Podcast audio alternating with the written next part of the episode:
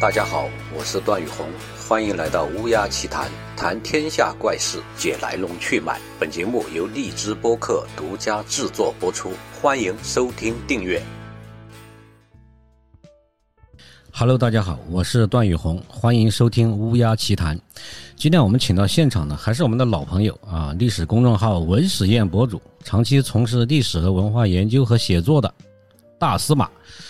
啊，今天我们要谈的话题挺有意思，嗯，也许很多知识你闻所未闻啊，就是叫汉语里的舶来词。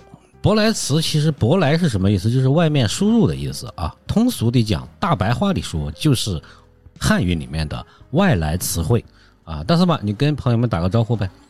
呃，大家好，段老师好。这个咱们平时说话的时候啊，可能。真的没有几个人会去关注啊，呃，有你讲的这句话里有多少词语是从外面来的？而且我我还曾经做过一些试验，我刚告诉一个人说，你刚才讲的这几这几句话里面有好多词，其实都不是咱们中国本土的，是从外面输入的，那对方都是很惊讶的。也就是说呢，其实我们汉语里面的很多这种外来词汇，很多很多已经深入到我们的生活，融入进去了。对。以至于我们都不会去察觉它的存在，它是外来词啊。如果不特意的提醒你的话，是今天我们就让你们察觉。我来考一下，嗯，大司马，好好好。假如说你老婆是个老师，听说啊，假如有一天她回家一进门就跟你说：“哎呀，我说了这么一句话，我在学校上完课后就去了一趟工艺品市场，买了个翡翠镯子就回家了。这世界怎么回事啊？”今天热死人了，我都快热休克了。然后你又说：“哎呀，那快坐到沙发上歇会儿吧。”我榨了这个石榴汁，哎，还有冰，还做了冰咖啡。嗯，你想喝哪一个？我考考你，你说你们这两口子的这这两句对话，你认为有多少个外来词？我就往全了说啊。嗯，工艺是外来词，市场是外来词，翡翠是外来词，世界是外来词，休克是外来词，沙发是外来词，石榴是外来词，咖啡是外来词。不错呀，说的很很很全面，很准确嘛，挺厉害的嘛啊。呃，他们一波是中古时代随着佛教传进来的，另外一波是近代英语和日语那些的。不错，那今天我们来就给朋友们好好的讲解一下这个咱们汉语中的外来词啊，这个知识点。呃，首先我想说一个。一个问题就是在咱们这个世界上有没有完全纯洁的、不受外来语语言影响的一种民族语言？呃，我想那肯定是没有的。你怎么可能不受外来影响呢？你本来是一个氏族，你变成一个部落，变成个部落联盟，这时候就都受外来影响了呀。完了就是说，你始终是受外来影响的，只是说受外外来影响的大小。那种百分之百纯洁的语言一定是死语言，就是说它发展不起来。嗯。呃，所以呢，我认为没有百分之百纯洁的语言，每种语言都会受其他语言的影响，只是受影响的程度不同。呃，就像英语，它也很不纯洁，它尤其的不纯洁，啊，它受过北欧那些什么维京人的语言，还有拉丁语、法语的影响。呃，其中还有少量的词来自中文，其实还有一些词来自伊斯兰的那个阿拉伯语。啊，来自中文这个，咱们应该好多人都明白。对，丝绸嘛。对对对，还有什么丝绸、茶叶？就那个。T 为什么是来自中文呢？它其实不是对应的茶，是对应茶原来的那个字荼，就是荼毒生灵的荼啊。对，这个在东南亚转音以后，它从东南亚弄的是 T 啊。也有一种说法啊啊，闽南语我忘记了，茶怎么说？他们有时候说，因为他英语从汉语里吸吸收的一些词汇，它其实是从我们的粤语、粤语和闽南语和闽南语过去的。啊英语里面还有一句话。好像就是中国人发明的中式英语，嗯，那现在大家都很熟嘛。对对对对，就是好像有些英国人的开玩笑，互相见面的时候打招呼，Long time no see，好久不见，好久不见。对，呃，还有那个白左，现在也是英国人用的，英美那边用的很多见的一个，把汉语变成他们英语词汇。是啊，所以说呢，这个语言啊，它是真的是相互的交流和影响的。呃，也许我觉得那种和外界基本上处于封闭状态的原始部落嘛，他们的语言可能要纯洁很多。哎，对对对，啊，但要说百分之百也不太可能。对，所以我觉得呢，就是真正的完全纯洁的语言呢，是是不存在的。呃，所以不管是英语、法语、西班牙语、德语、日语、俄语啊，都有外来词不断的给它输入新鲜血液。所以当我们告诉你说我们的汉语里面有很多常用的这种外来词的时候，千万不要觉得奇怪，对吧？对对对，那汉语受过很多其他国家和其他民族语言的影响。呃，有一个叫郑子宁的人写过一本书，叫《中国话》，就是这几年出的。嗯啊、那本书里面说了很多，有些真的是出人意料啊。嗯，受突厥语、受阿拉伯语、受就不说中古时代受这个佛教的影响，近代受英语、日语的影响，就阿拉伯那些都有不少。我统计了一下啊，就先说古代啊，截止到清朝结束的时候，嗯，对汉语产生影响并且留下痕迹的，至少都有什么希腊语、啊，波斯语、梵语，就古印度语言，对，还有阿拉伯语，呃，还有满语、蒙语、藏语、突厥语，哎、都为我们就是带来了很多这种外来的词汇。对，呃，波斯语里面应该还包含粟特语，就是今天中亚那几个斯坦的粟特人，那也给我们输入不少词汇。你知道吗？就是尤其是呃，就是满清入关以后啊，建立了清朝，就是很多满语也对汉语产生了。对对对对，有很多有很多，但是那些词一般比较的离俗。我我我觉得就是可能我说出来，呃，有一些大家可能很明白，我提示一下，你们就知道来自于满语啊。你比如我们经常吃的萨其马，呃，还有我们经常因为现在随着这几年轻工具啊的普及嘛，大家对这些呃词汇很熟了，什么格格、啊贝勒、贝子啊啊、包衣、阿玛、皇阿玛，皇阿玛哈是吧？皇额娘是吧？这个大家都知道了啊。不过这个就是满语的词汇，咱们这个汉语中可能就是东北方言和北京的方言，它吸收的最多，因为它受影响最大嘛。啊来，我考你几个，我觉得看看你行不行啊？就是咱们东北话里面的土语，其实是来自于满语，比如说这个波棱盖，你知道是什么吗？对对，这个不知道波棱盖是指膝盖啊啊，膝盖，还有这个嘎吱窝，你那个胳肢窝就是腋窝，嘎吱窝，还有马虎眼儿，啊马虎眼就是敷衍，对对对对对，疙瘩，呃，疙瘩就是包，呃，还有埋汰、埋汰就是吐槽，啊。各色、呃，各色这是旮旯、旮旯就是角落，咋呼、呃，扎呼就是吓唬，磨叽就是拖延啊，那个磨叽就是叫做什么？呃，磨叽就是做事儿磨磨唧唧的对一个人，就是拖嗯拖拖拉拉，对，不果断，拖延，对，不爽快。嗯，啊，因为这些年那个东北的这个曲艺太发达了，嗯是重工业烧烤、轻工业直播啊，嗯，对，所以他们那个小品啊、二人转啊、电视剧啊这些，它的普及度很高。呃，然后呢，我看见那些演员啊，很多知名演员中间，应该我虽然没有详细统计，但是可能东北出身的占到很大一部分啊，这对对对些都会影响这个。不单在古代来说，对汉语影响最大的肯定不是满语，是的，其实，呃呃，古代其他的语言对汉语的输入的外来词很多，但我们要说一点的是，有一些曾经有一段时间有影响，但是后来有一些就逐渐消失了，不用了，除非是在专业的场合、专业的这种呃语境里面啊，也就是说它变成了死词和偏词。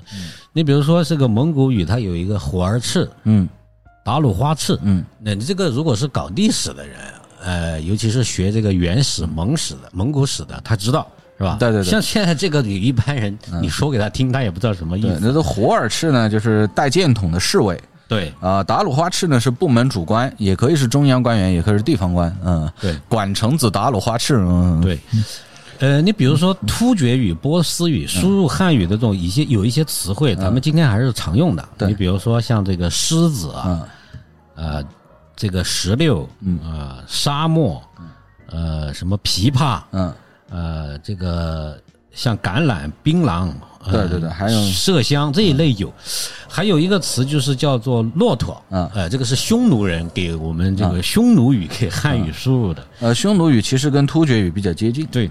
然后在我们西南少数民族地区，古代啊，它的这种西南夷嘛，我们叫西南夷，它也给我们输入了一些词汇，今天我们还常用啊，比如孔雀、翡翠，对对对。呃，这些东西，就还可以给大家说一个窍门儿，就是说，我们看中国乐器里面，凡是一个字的，基本上就是本土的；两个字的，基本上外面传来的，什么琵琶、箜篌啊，这些就是外来的啊。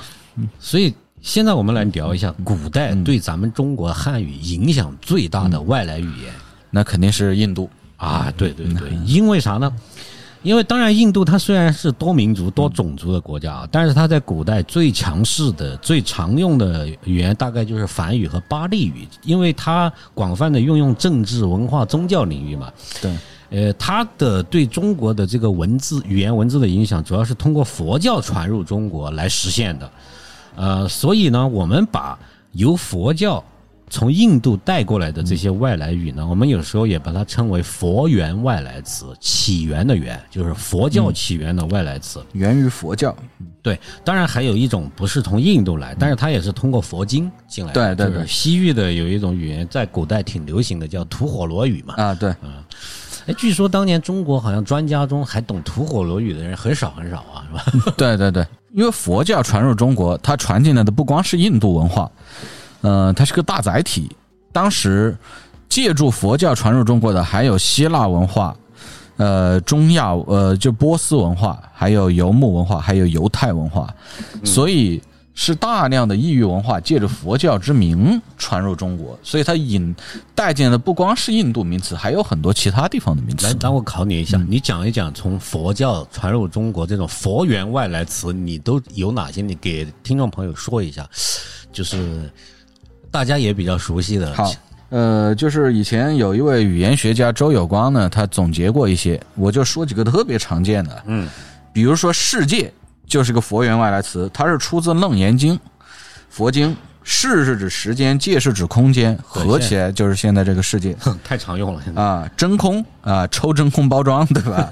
这个出自《行踪记》，它指超出色相的境界。实际结合实际，是吧？实际出自佛经《制度论》啊，它是指宇宙的本体。啊，究竟啊，你究竟是谁？嗯嗯，出自《五灯会元》啊，是个禅宗的这个佛呃佛教典籍啊，它是指解脱了生死或者正觉。呃，还有本来面目，出自《六祖坛经》，慧能《六祖坛经》啊，指人的本性啊，种子播种种子出自《社论》佛经，呃，指现象的原因。还有这个平等，也是出自佛经。呃，西方都是出自佛经，是日落的地方。嗯嗯嗯，呃这还有一些，我那个太多了，对说不过来我念几个。嗯，刹那、唯心、享受、希望、援助、机会、储蓄、消化、赞助、谴责、评论、控告、厌恶、傲慢、转变、绝对、现行、清规戒律、不可思议，这些全都是佛缘外来词。那我知道的还有太多了吧？就是什么叫什么，包括一些佛缘外来词的成语啊对什么天女散花呀，是吧？对对对，还有很多，六根清净。对对对对对，啊，那这个还有古印度文化呀，它的伴随着这个呃佛教传到中国呢，它对中国古代的这个文学、哲学、宗教、建筑、艺术，可以说产生了特别深远的影响。那，不止，它还对福利啊、对福利制度这些都产生了巨大的影响。对对对对，那其实呃，刚才我还想补充一下，其实当年还有一些佛源外来词非常的优美，呃，在文言文里面它是常用的，但是现在白话文运动以后呢，这些词不怎么用了。比如说哪些词？比如说“法云”，就是用“法”和“云”两个字的原原意，表示佛法像云笼罩一切，嗯，这是一个很优美的词汇。对，而且无遮，佛教有一个无遮大会。什么叫无遮？就是说什么人都可以来参加，不论身份等级。无遮就是佛法广大，无所遮隔。再比如说慧日，就是智慧和太阳两个字合起来，嗯，表示佛的这个智慧像日光一样普照众生。呃，完了，我比如说，你看，现在很多词外来词，你要去把它对对联是很奇怪的，对吧？但是刚才这几个词，你把它对成对联是不奇怪的。我给你念一个。嗯，法云广映无遮晦，慧日高悬有向天。这就是一个很正常、毫无违和感的对联，就是因为当初佛缘外来词它有后面外来词没有的一个优点。呃，因为当时呢，佛教它传进来的时候，它还是很注意你这个汉语的表达习惯的。就是那些高僧，第一，他兼顾了汉语的一些习惯，它没有翻天覆地的改变这些习惯，所以有些词读起来不违和。对，另外呢，它是精英文化，它是跟当时最上层的士大夫一起玩儿翻译的是一些很精英性的词汇，所以在文学中常用。所以我我总结了一下，就是在古代啊，对汉语影响最大的，绝对就是佛源外来词。然后它的影响，我可以说简单讲两个方面。嗯，一个方面呢，就是说。我们汉语，你去看这个佛教传入之前的那些古文啊，就是尤其先秦的，你会发现单音节词特别多，对吧？就是一个字就是一个词，呃，除去连绵词之外，主要就是以单音词为主。所以这个佛源外来词进入中国以后呢，就是我们的双音节词越来越多，对，哎，双音节词甚至多音节词也很多了。呃，另外一点呢，就是说。古代我们汉语引进其他语言的外来词吧，以什么地名、人名、官名为主。你比如说像刚才我们讲的波斯啊、匈奴的语言，它对你的影响就是多了一些地名、人名嘛，对对，以及物品的，对对物品的名字。但是佛源外来词它最大的特点是给汉语带来了很多抽象的词汇，就能表达抽象概念的词汇，等于是提升了汉语的表达功能。对对对，是这个汉语汉语可以表达更丰富的思想、更抽象的概念。所以说呢，它这个对中国输入的过程嘛，因为随着佛教的传入，整个有个五六百年的历史，所以影响是非常大。我基本上就可以说，这个佛缘外来词是古代汉语外来词中的战斗机。对对对，确实啊，离开了这种佛缘外来词，那古代汉语它就是说表达能力就会断崖式下跌。嗯，呃，那到了近现代，肯定就是以英英语、法语、日语这些词语对汉语的这个影响为主了。对，呃，因为西方语言呢，肯定是因为我们接触西方啊，密切接触，肯定是近现代的事了。嗯，这个总的来说就是说，从鸦片战争开始以后，那么国门逐渐打开嘛，交流增多，哎，所以这个时候叫西方语言。对咱们影响大，当然有一点我可以提示一下，就是说，实际上在鸦片战争前，也有很一些交流。明末的这个西学东渐，你在明朝末年的时候，有一些这种西方的传教士就已经来中国生活了。比较著名的有一个叫意大利传教士利玛窦，对对对，他跟中国的很多这种官员士大夫，就是名人交流是非常多。他当时翻译了一些这种西方的宗教和哲学书，还有一些科学著作。啊，所以他当时也也为了方便中国人嘛阅读，他就创造了不少汉语词汇。你比如说像这个什么天主啊、上帝啊、圣父啊、亚当啊、哎耶稣啊、救世主啊，哎，这都是他创造的。嗯，就那个叫利玛窦这些人呢，基本上都是耶稣会的，天主教耶稣会。嗯，耶稣会有一个好处，就是在传教时候特别兼顾当地的民俗啊，所以他能够打开局面。呃，他们这些翻译是不错的啊，因为它有很多，它还是兼顾了汉语的表达习惯，尤其是“上帝”这个词来自我们那个《尚书》里面的昊天上帝 啊。呃，但是还是我觉得景教的翻译比它更亲切，就是基督教原来一支聂斯托利安派，呃，他那个应该是在唐唐朝左右的。哎，他在中古时代，在中国还有在什么蒙古那些部落中间有传播，他们当时翻译三位一体，真的吓你一跳。嗯。他把上帝耶和华翻译成天尊，把耶稣翻译成世尊，世尊一般是指如来啊，然后把圣灵翻译成劲风啊，那那个读起来一点都不违和那个景教翻译的佛经，呃，其实就是呃，说到对我们现在影响最大的外来词呢，还是主要产生在清末民初，嗯，呃，因为。尤其是在民国开始以后嘛，因为清灭亡以后，中国不是这个文化界、思想界、知识界、出版界就开始迎来一个比较繁荣的时期嘛，开始大量的翻译这种西方的这种社会科学呀、自然科学方面的这种著作，呃，也产生了这种所谓的思想文化运动，对吧？所以这个阶段的词汇啊就比较多了。呃，其实清末已经开始繁荣了啊，延续到这个明初。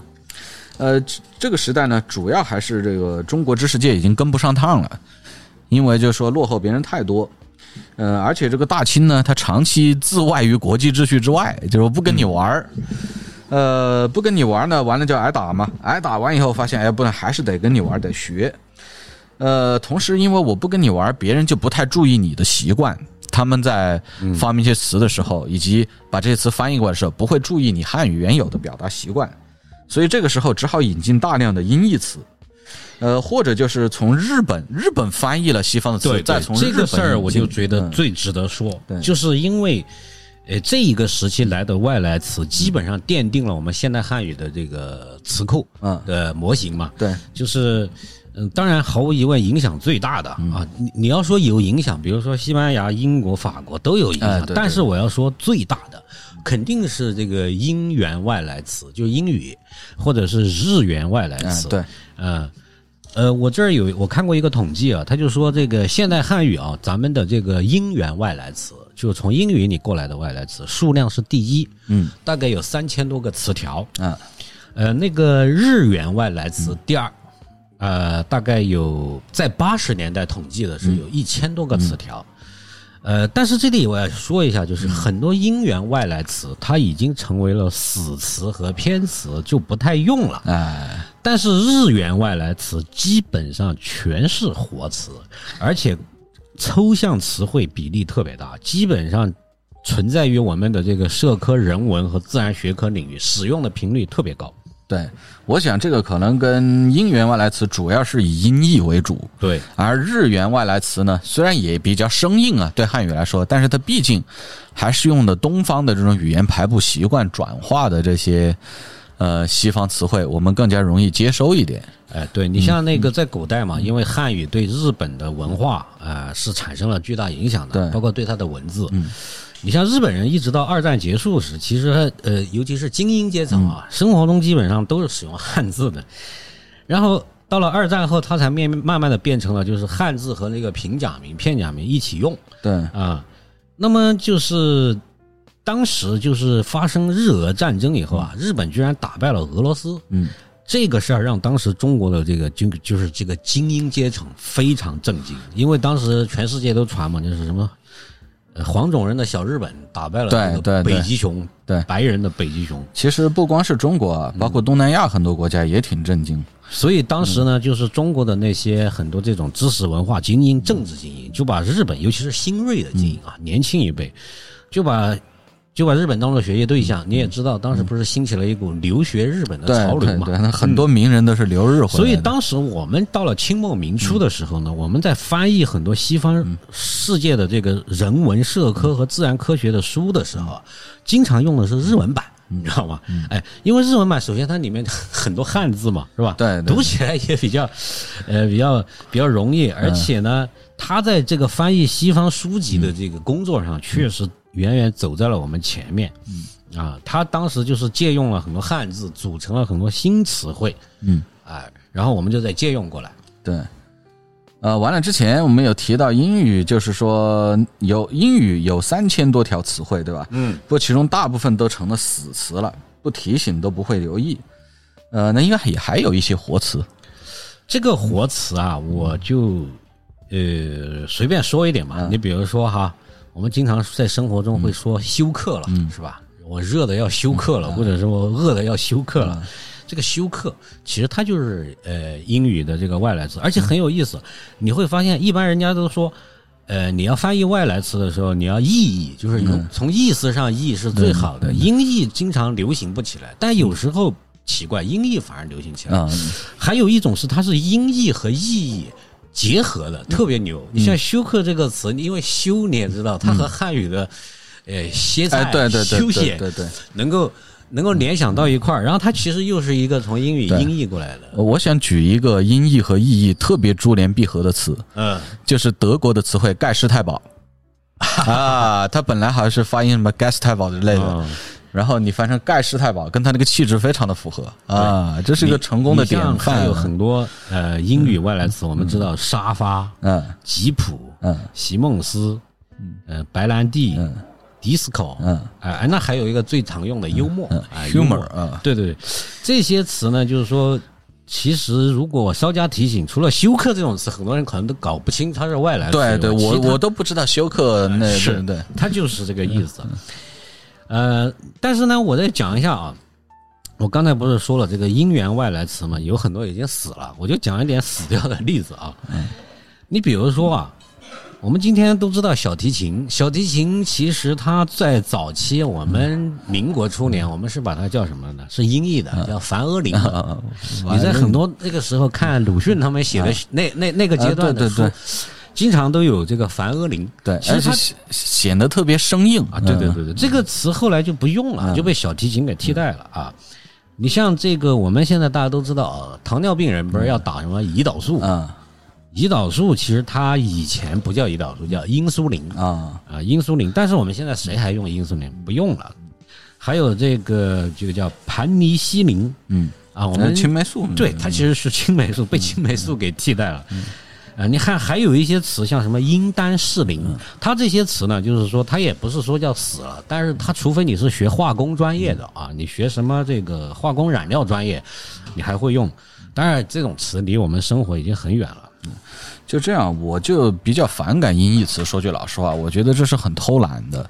但是还是刚才不是也有几个特别牛就如果说是珠联璧合的情况来例外，呃，完但是幽，默这个事儿特别怪，这个完全是音译，对对对。但是它特别是有生命力。对力，，就如果它自然产生了生命力，那有例外。嗯，呃，还有一种情况不得不用音译是什么呢？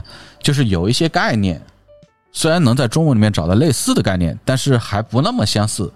比如说，在英国统治的印度，有一种那种地主阶层叫做柴明达尔，啊，他呢跟中国的地主又有相同之处，又有不同之处，你也不好直接叫他地主，所以现在一些学术著作里面还是管他叫柴明达尔。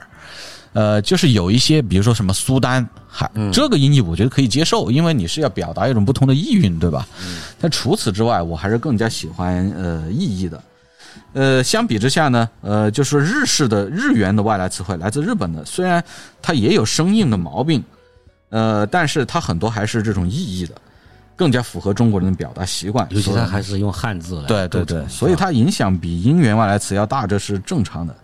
然后那就说这个我倒是没有研究啊，是不是也会有一些本来是来源于英语、法语的外来词，它被日语转译以后再输入中国，最后我们用的是日语转译版。哎，这个问题问的特别好啊！其实我就说两个，嗯你就明白了。嗯，我们在有一个词，现在我们只要你是中国人，上过政治课，你其实都懂嘛，是吧？嗯还有上过历史课。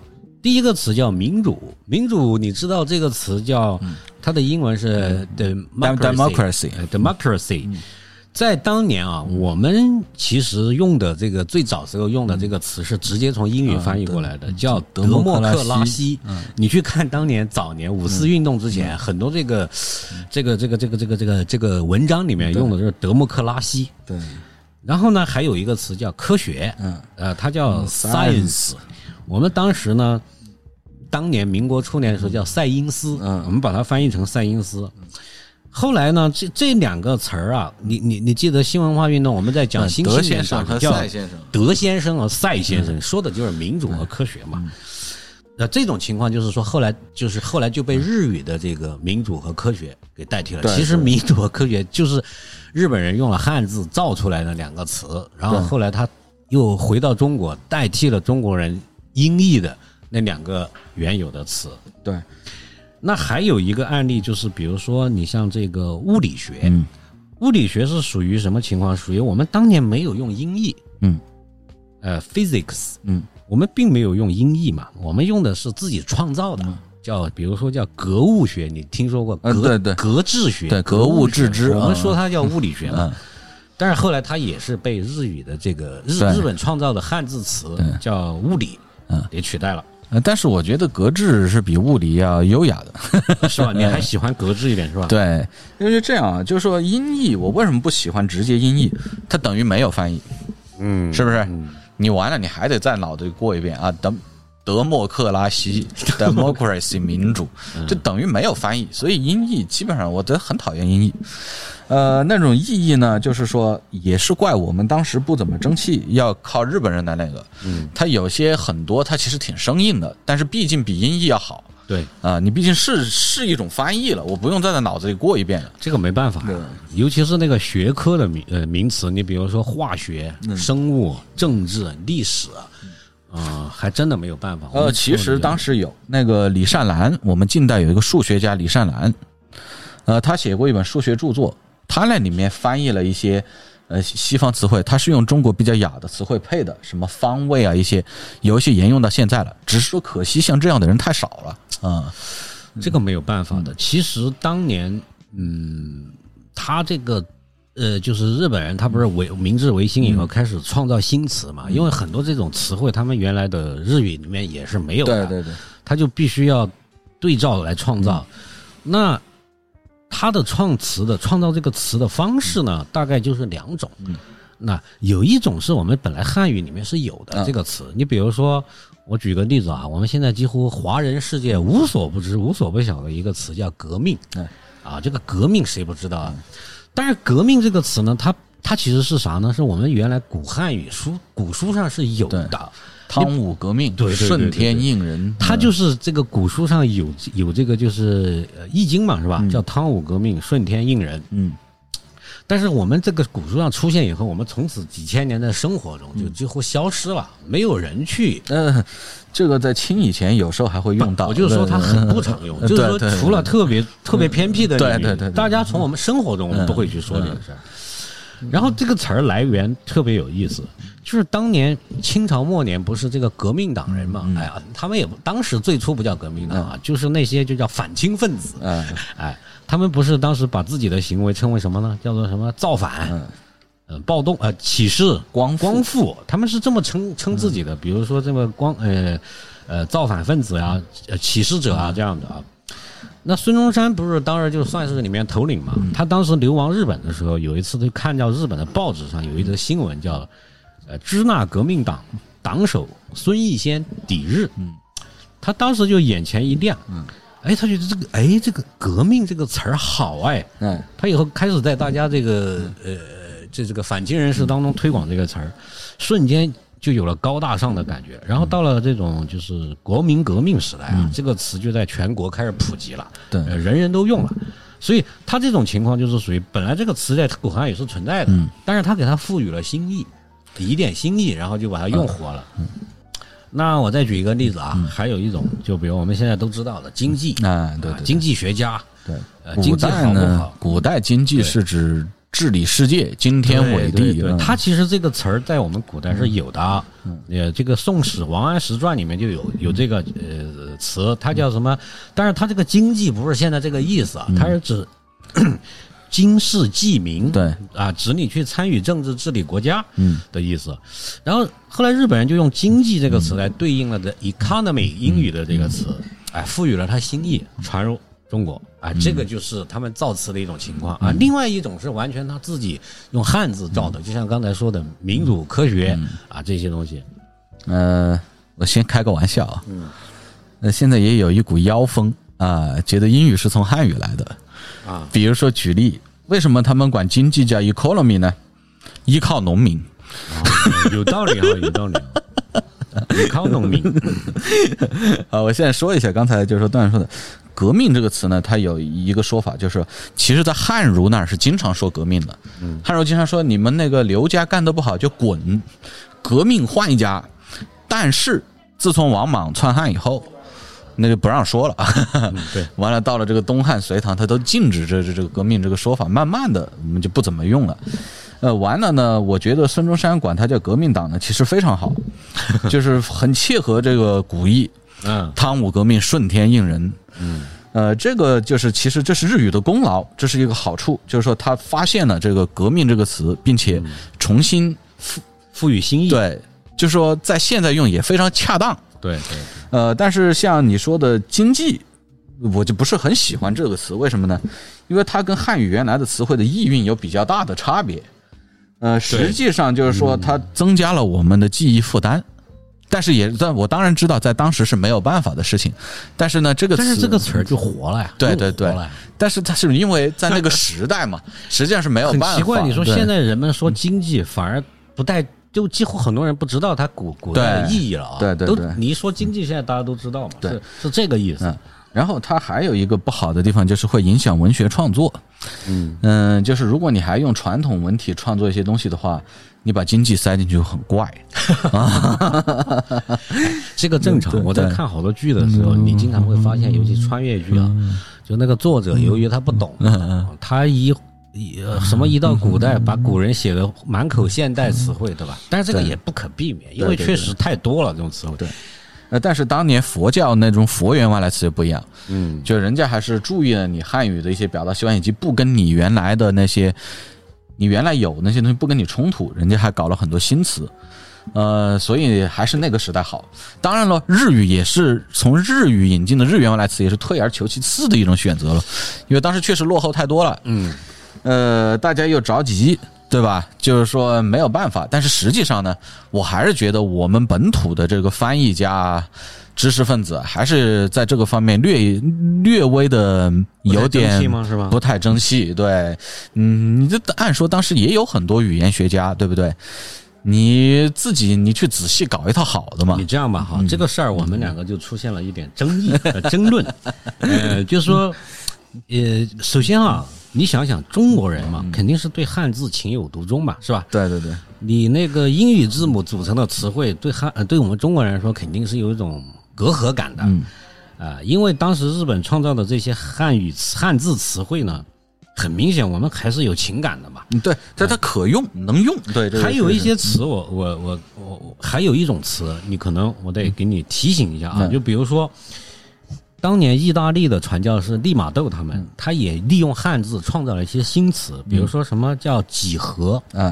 人类、嗯。文学、数学嗯。这些词汇呢，是这样的。当时他创造以后，但中国人都不几乎没有多少人知道，嗯也从来没有在我们生活中传播开来，不知道的。也是到了这个明治维新的时候呢，但日本人他又去回过头，他也去看了很多这个西方传教士翻译的这种，呃，就是汉语的文献。最初的时候嘛，因为他也要借用汉语从。就是传教士翻译过来的书，哎，他们发现这些词挺好的，哎，然后他们又把它用用活了，然后再传入中国。呃，然后呢，至于说你谈到了这个咱们那个当时的中国知识分子不可争气、是吧？呃，没有创造新词来跟他们对抗，呃，然后导致了他们这个，哎呀，这个很多这个日日日文的这种词汇在中文里面，哎，占据了这种比较主导的地位啊。这个事儿咱们俩是呃有点争议。其实我认为啊，呃，他们也是对抗过的，嗯，对抗过的，但是呢，就是因为语言和文字这个东西的使用啊，它它真的不是以我们人的这种个人主观意志对对对为你你觉得好的，大众不接受。嗯，很多时候你自我感觉特别好，这个词儿。嗯，你知不知道一个事儿呢？就是，呃，尤其是我们的除了就是我们的自然科学和社会科学很多这种日语的外来词啊，叫日元外来词，但是我们的马克思主义，政治经济学领域有很多日元外来词。啊，就我还想说两句啊，嗯，就是是的，当时呢，就是我觉得日元外来词啊是可接受，但是呢还不够理想，这是我对他的一个评价。呃，当时呢，我们中国知识分子翻译的一些词汇没有流行起来，我觉得呢，也不能说是人民的选择，也就是当时那一波知识分子的选择，主要是，呃，这个呢跟当时这种激烈反传统的思潮有关系。这个呢，我觉得有的地方是做过了一点啊，呃，反正我对这个是有一些意见的，但是呢，呃但是呢，这个事儿哈，我们两个是存在争议的，这个都要各自表达一下自己的观点啊。我认为，呃，是这样的，你说它不是人民的选择，其实我认为还是大众的选择，因为他们并没有强制力要求大家必须要用这个词儿。其实，你看啊，我刚才不是跟你讲了吗？我说马克思主义这个领域有很多这个日文的词汇非常多，尤其多。那么，比如说啊，顺道我就可以解答你刚才那个问题啊。比如说，第一个中文版的《共产党宣言》，嗯啊，它是谁翻译呢？是陈望道啊。我们呃所有的党史书都会告诉你嘛，是陈望道。那陈望道他翻译这个《共产党宣言》，他是从哪个版本翻呢？他不是从英文版，也不是从德文、俄文，嗯，他是从日文版翻译的，所以呢，但不是说陈望道是第一次接触到马克思主义的中国人。其实清末明初呢，已经有不少人零星介绍过马克思主义的学说，尤其像早早年的革命党啊，他们其实是介绍过的。但是在翻译和就是翻译这些呃，就是马克思主义的这个著作啊，包括社会主义思想的著作中呢，那肯定要碰到很多新词汇嘛。呃，那该怎么翻呢？这个事儿就有意思了。我就举个例子啊，你看咱们现在不都知道一个词吗？叫资产阶级，嗯，知道吧？谁不知道呢？只要小学上过思想政治课，谁不知道？但是这个词儿呢，最早是没有的。那国民党的当时这个宋教仁呐、他曾经用了一个词来对应，因为当时他们还不是从日文啊，也是从英文，他们用了一个词叫“富绅”，啊，绅士的绅，富人的富。呃，然后国民党的朱执信也是一个理论家，嗯，啊，他用了豪右，嗯，啊，豪杰的豪，右边的右，嗯他用这个词儿来代表什么资本家，就来对应资呃资产阶级这个词儿。但是呢，他们两个的这种翻译啊，也没普及开来啊。而日语呢，当时它也没有叫资产阶级这个词儿，很有意思啊，这个词。当时的日语里面把这个资产阶级是叫啥呢？叫绅士阀，很有意思，绅士阀啊，嗯就是财阀的阀。绅士和门阀啊对对结合起来，嗯当时朱执信呢，他还反对用这个日语词来表达，呃，这个，呃，所以他创造了，他们都创造了自己的叫法。但是最后很有意思，因为资产和阶级，还有资本资本家这个词，它是日是日日本人创造的啊，汉汉字词，呃，然后呢，我们中国人自己就用他创造的这个词组合，比如资产和阶级和资本和家，哎，给他发整出了这个特别，就是最后我们就流行起来了。嗯所以我就说呢，这个东西呢，它也不是说说有什么人为去强制，其实大家有有过斗争啊，有过这种文化上的斗争。啊，其实客观来说啊，我还是觉得宋教仁这个“附身”这个词很 好啊。当然了，也我觉得还是跟当时新文化运动以来反传统，就是我如果用一个很有中国文言韵味的词，大家可能不喜欢，可能觉得跟这个思潮有关系。呃你看嗯，到就是这个，呃，就是随着他后来那个共产党宣言的推广嘛，啊，出版，那越来越多关于社会主义、马克思主义的书啊，就从日语翻译过来了，呃，所以就增加了汉语里面的很多新词汇。你比如说，我们当年早期从呃欧美的语言中翻译的时候，其实也创造了一些自己的词的，嗯。这个实话实说啊。你比如说，我们中国人早期用的什么叫极产主义嗯。和均产主义，平均的均这两个词儿，而且我们也说极产党和均产党，嗯。但是呢，我们中国人自己创造的这两个词儿没流行开来呀，最后是被日本人创造的这个汉字词叫共产主义和共产党替代了，这个可能跟当时的人比较崇拜日本有关系。是吧？然后那个你看马克思主义的词词汇，马克思主义的那个里面的这种日元外来词，你都能想起哪些？呃，就我没有特别深入的研究，要请段老师跟大家说。我就给你举点例子啊，就是说，其实我们这些词我们都常用，从小学到大，但是呢，实际上不知道，大部分是不知道的。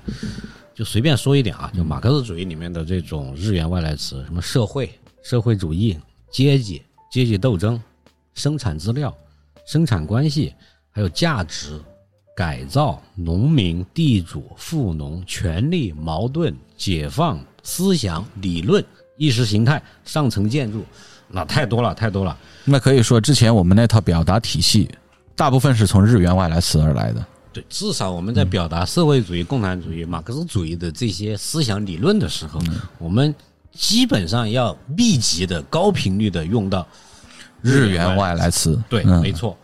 呃，那除了马克思主义主义之外，我们生活和学习中常用的日元外来词，段老师能举一些吗？呃，这个有有有，呃，而且就是这个它是分两波进来的。第一波呢是就是清末民初嘛，刚才说了，啊，就随便说一些啊，你比如说法律、广告、公民、警察、干部、学校，呃，哲学、艺术、军事、体育，啊、还有人文主义、航空母舰、国际。多元化，这些都是太多太多了。确实，这个离了日元外来词，你现代汉语没法说话啊。